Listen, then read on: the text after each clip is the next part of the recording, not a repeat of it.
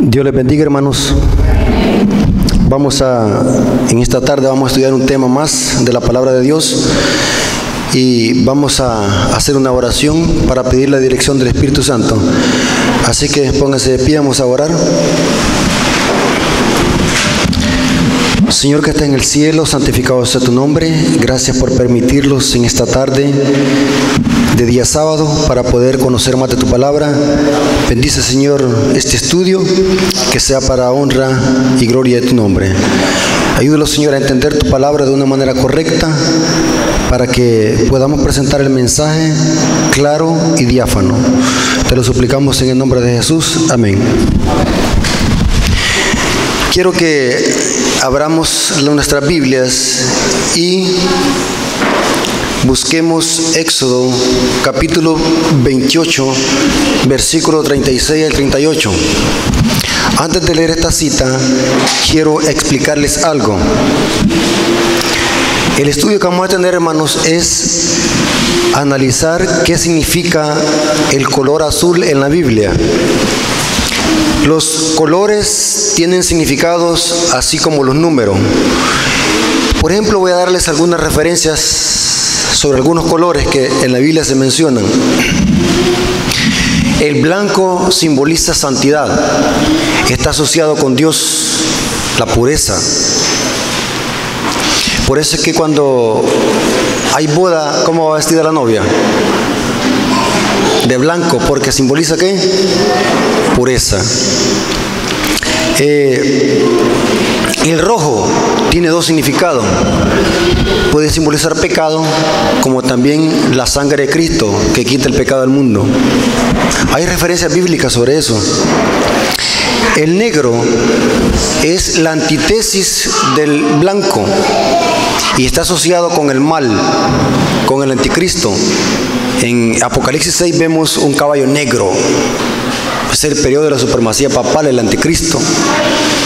Tenemos también, hermanos, el color amarillo.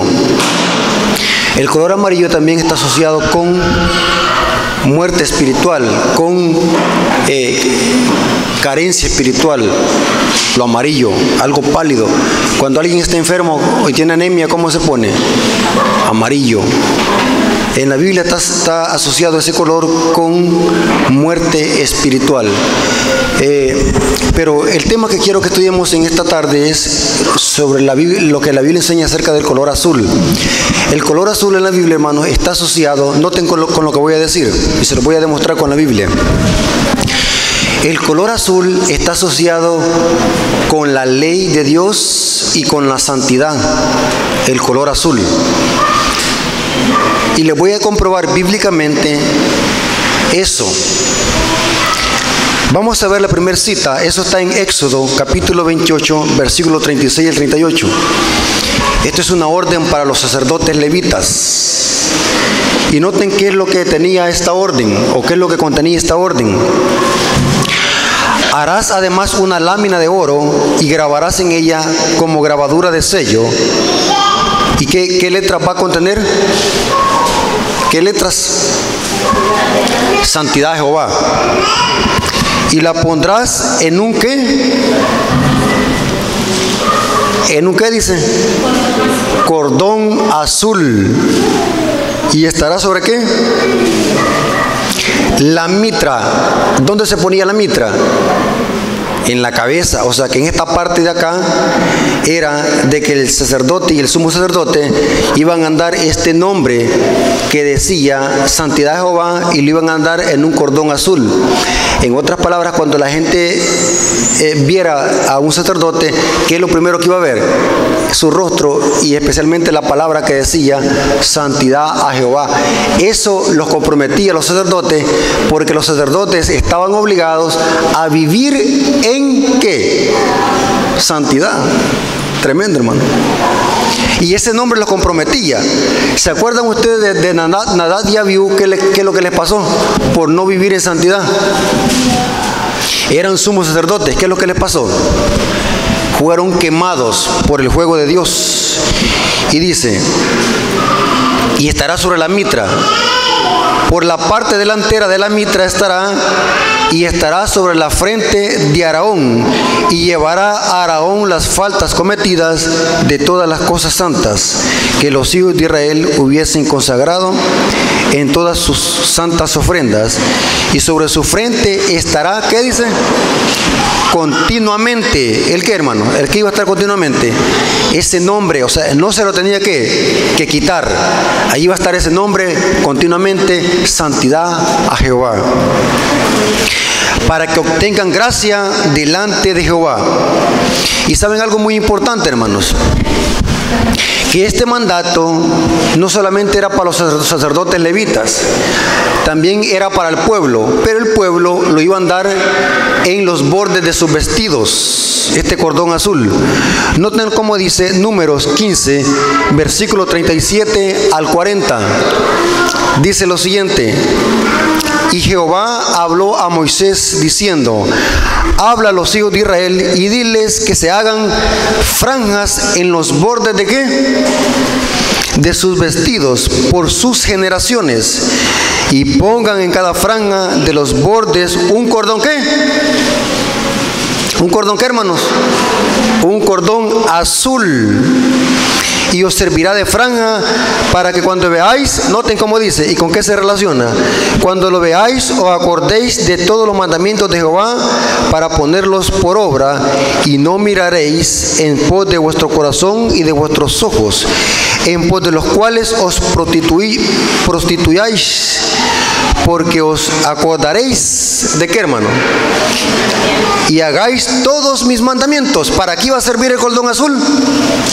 Para que acordarse del temor de Dios y de sus mandamientos y que eran un pueblo santo que tenían que serle fiel a Dios y vivir en pureza. Para eso servía el cordón azul. El cordón azul o el color azul estaba asociado con santidad y con la ley de Jehová. Y tenían que andarlo continuamente.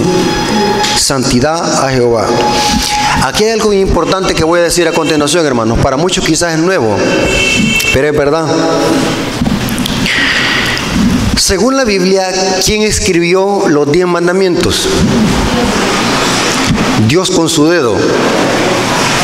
Eso en teología se llama antropomorfismo usar términos humanos para describir aspectos físicos de Dios. Por ejemplo, tenemos que Dios escribió la ley con su dedo. ¿Acaso Dios tiene un dedo así como el de nosotros? No, eso se llama antropomorfismo en teología. El dedo de Dios representa algo en la Biblia, representa el juego del Espíritu Santo. Y bíblicamente se puede comprobar de que ese, quien escribió los diez mandamientos fue el Espíritu Santo de Dios. Hay muchas referencias bíblicas. ¿Sabían ustedes eso? Inclusive la Biblia dice cuando Moisés bajó del monte Sinaí, dice bajó del monte de Parán y con él traía la ley de fuego. Así se le llama a los diez mandamientos, la ley de fuego. ¿Por qué? Porque quien le escribió fue el fuego, el fuego de Dios, el Espíritu Santo. E inclusive, hermano, en la Biblia solamente encontramos tres referencias bíblicas donde Dios haya escrito algo con su dedo. Dígame una, aparte de esta, ¿cuál? Menem Menem Tekel en Babilonia, cuando iba a caer Babilonia en el año 539 por los, por los persas. ¿En qué otra ocasión? Cuando Jesús escribió qué? Se insinúa de que fueron los pecados de los fariseos, por eso es que se fueron avergonzados. No pudo haber sido otra cosa agradable, porque entonces se hubieran quedado viendo. Pero lo interesante es de que en estos tres aspectos Jesús escribió, usó su dedo. ¿Qué representa el dedo en la Biblia? ¿Se acuerdan ustedes, hermano, que cuando Jesús dijo, si yo por el Espíritu de Dios saco fuera los demonios, ¿por qué no sacarán vuestros hijos? Y en otro evangelio dice, y si yo por el dedo de Dios saco fuera los demonios, Noten que el, Espíritu Santo en, en, otro evangelio es el dedo de Dios, el dedo. Inclusive cuando Jesús cuando sacaba un demonio, señalaba según esa referencia, usaba su dedo, sal fuera, demonio. Porque era con el poder del Espíritu Santo que Jesús sacaba los demonios. Inclusive Jesús cuando fue a la sinagoga, en Lucas 4 dice, ¿qué es lo que dijo? El Espíritu Santo está qué? Sobre mí. ¿Quién hacía los milagros? Era el Espíritu Santo a través de qué? De Jesús. Pero aquí va lo interesante que voy a decir.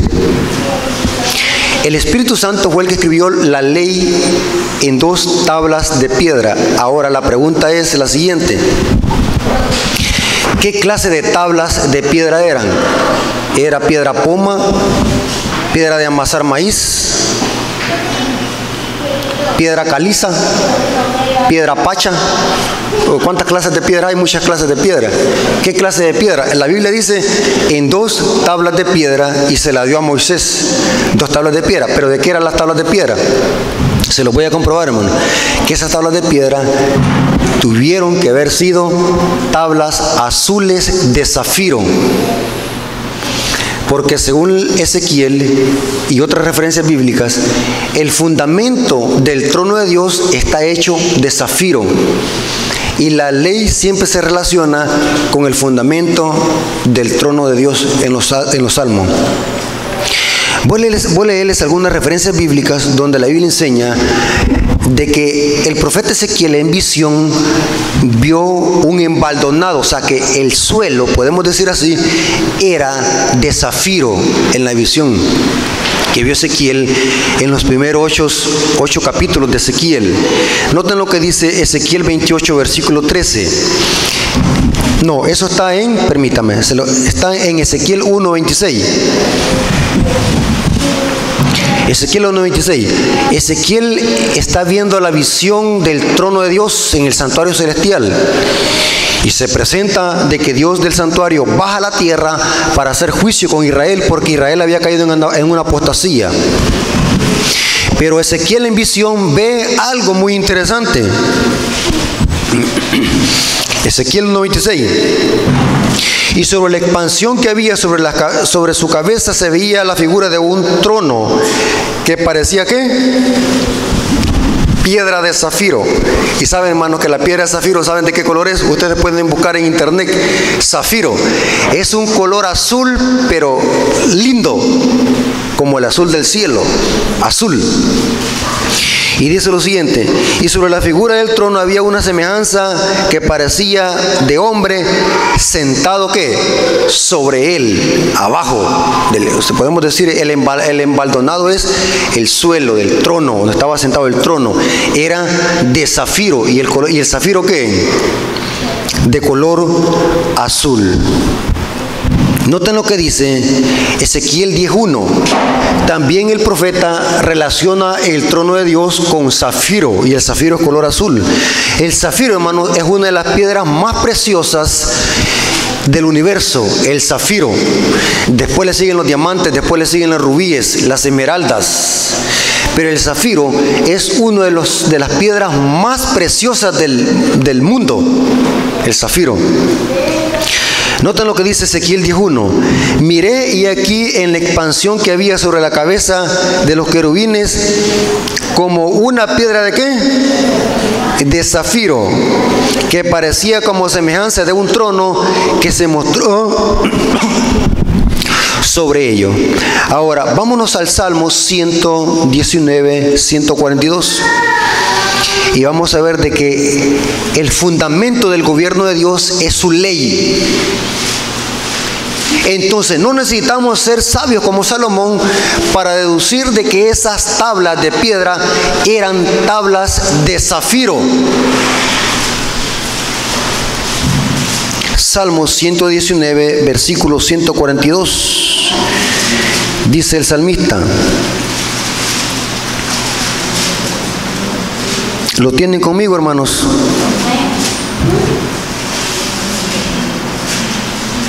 Salmo 119, 142 dice, tu justicia, justicia, tu justicia eterna y tu ley es la verdad. ¿Cuál es el fundamento del gobierno de Dios? Su justicia. Si no hubiese justicia, no pudiese mantenerse en pie el gobierno de Dios y su ley es justicia. Es muy importante eso, hermano. Ahora, vamos a ver otras referencias bíblicas donde se menciona el zafiro. ¿En qué otros lugares había zafiro? ¿Se acuerdan que los sacerdotes tenían, bueno, los sumos sacerdotes tenían en su pectoral 12 piedras? Y esas piedras representaban qué? A los 12 hijos de Jacob, las 12 tribus. Y una de esas piedras era zafiro. ¿A dónde también se menciona el zafiro? Los fundamentos de la nueva Jerusalén. Allí también se menciona el zafiro. Y el zafiro es de color azul. ¿En qué otro lugar también se menciona el zafiro? El zafiro se menciona en la vestidura de Lucifer. Noten lo que dice Ezequiel 28:13. En el Edén del huerto de Dios estuviste, de toda piedra preciosa era tu vestidura de cornarina, topacio, jaspe. Estas son las mismas piedras que se encontraban en el pectoral del sumo sacerdote y en la Nueva Jerusalén. Y sigue diciendo, de zafiro, crisólito, berilo, ónice, y ahí se menciona de zafiro, carblunco, esmeralda, oro, los primores de tus tamboriles y flautas estuvieron preparados para el día de tu creación. Claramente, hermanos, en la Biblia el color azul se relaciona con la santidad y con la ley de Dios. Y se deduce, hermanos, por estos principios bíblicos que los diez mandamientos fueron escritos en piedra de zafiro, idéntica a la que es el, fundamento del trono de Dios, el, que es de zafiro. Y esto lo corrobora también Elena de Guay. Noten lo que dice Conflicto de los siglos, página 484. El pecado es transgresión de la ley es la manifestación exterior de un principio en pugna con la gran ley de amor que es el fundamento del gobierno de Dios. O sea que el gobierno de Dios está basado en qué? En su ley. ¿Notaron, hermano? Pero según Ezequiel, ¿en qué, estaba sentado, ¿en qué estaba sentado el trono de Dios o en qué estaba la base del trono de Dios? Era de zafiro. Otra cita, Fe y Obras, página 42, párrafo 3. Elena de White dice, su ley constituye el fundamento de su gobierno en la tierra y en el cielo. O sea que Dios no podía haber buscado otra clase de piedra, sino que zafiro. O sea, no necesitamos ser sabios como Salomón para entender esto, porque la ley está relacionada con el fundamento del gobierno de Dios y el color azul con la ley y la santidad. Los que conscientemente hayan pisoteado y despreciado la ley en la tierra no serán llevados al cielo para que allí hagan la misma obra. No se producirá un cambio de carácter cuando Cristo venga. Eso tiene que ser ahora. Inclusive, hermanos, podemos mencionar varias referencias donde el color azul, la ley, el fundamento, el trono de Dios está relacionado con una misma cosa, el color azul. Y saben, hermanos, que la ley de Dios no se puede hablar de ley, si, perdón, no se puede hablar de santidad si no se habla de ley. Es imposible que alguien quiera ser santo pisoteando la ley. ¿Me estoy dando a explicar? Noten como dice Pablo en Romanos 7:12. Como dice, de manera que la ley, a la verdad que es santa, justa y buena. ¿Y cómo tenía que llevar el, sacerdote el nombre? ¿Santidad qué? A Jehová. ¿Y sobre qué cordón? ¿Sobre qué color? Sobre el color azul. Camino a Cristo, página 60, párrafo 3. La ley de Dios es una expresión misma de la naturaleza de su autor. Es la personificación del gran principio de amor y es por lo tanto el fundamento de su gobierno en el cielo y en la tierra. La ley de Dios que fue escrita en tablas de piedra. Y esas tablas tuvieron que haber sido tablas de zafiro, porque las tablas de zafiro son de color azul. Y saben, saben algo bien interesante, hermano, que cuando los diez mandamientos se escribieron, Dios le dijo a Moisés que los pusiera donde? ¿Dentro de qué? Del arca del pacto. Y noten lo que dice Apocalipsis 11 y 19. Apocalipsis 11, 19.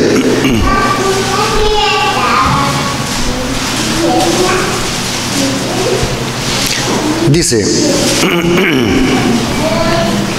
en, el, en el santuario terrenal, ¿cuál era el trono de Dios? Era el arca del pacto. Era donde se manifestaba la Shekinah o la gloria de Dios. Así que Juan ve el gran original. Y dice el versículo 11 y 19 de Apocalipsis. El templo de Dios fue abierto en el cielo y el arca de su pacto se veía en el templo y hubo relámpagos, voces, truenos, un terremoto y un grande granizo. Pregunto, ¿creen ustedes de que en el arca del pacto en el cielo están los diez mandamientos, sí o no? ¿O no? Sí, porque la ley de Dios es el, fundamento del gobierno de Dios, de sí mismo, del gobierno de Dios. Ahora la pregunta es, ¿será verdad que los diez mandamientos quedaron abolidos? Eso es lo que quiere el diablo plasmar en la mente de la humanidad, que los diez mandamientos quedaron abolidos. Pero mi Biblia dice que no quedaron abolidos. Si Juan vio el arca del pacto, ¿y qué es lo que había dentro del arca del pacto? los diez mandamientos. Y el arca del pacto es que el trono de Dios. El arca del pacto es la que vio Ezequiel en los primeros ocho capítulos. Algunos hermanos, es interesante cómo la gente manipula y tuerce la escritura. Yo he oído algunos predicadores que dicen de que eso que vio Ezequiel que un carro que se movía y que las ruedas le giraban para un lado y para otro y que las ruedas eran como de fuego y que había unos, unos ser vivientes con ojos por todos lados, han, han, han, han hecho suposiciones que esos son extraterrestres que vinieron de la Tierra y que esos son los extraterrestres. Pero Dios, ahí profeta lo que está viendo es una visión en lenguaje simbólico, como el trono de Dios se le presentó a él en visión. Pero en realidad lo que vio Ezequiel fue el arca del pacto. Y esos seres vivientes eran ángeles y querubines. Y esas ruedas eran ángeles, porque los ángeles están relacionados con fuego. Y las ruedas dice que se movían para un lugar y para otro. ¿Por qué?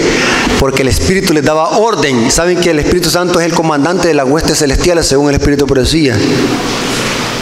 O sea, lo que vio Ezequiel, ese trono, la ley, todo el gobierno de Dios. O sea, imagínense que es eh, eh, qué gran privilegio del profeta Ezequiel ver en visión la gloria de Dios, el trono de Dios, vio el arca del pacto y vio el gran embaldonado, o sea, el piso de zafiro. Qué preciosura, hermano, qué espectáculo vio. Imagínense, hermano, el color azul es un color, pero precioso, eh, casi como color celeste aqua pero cristalino, un color azul bien, bien, bien hermoso. Ese es el color de zafiro.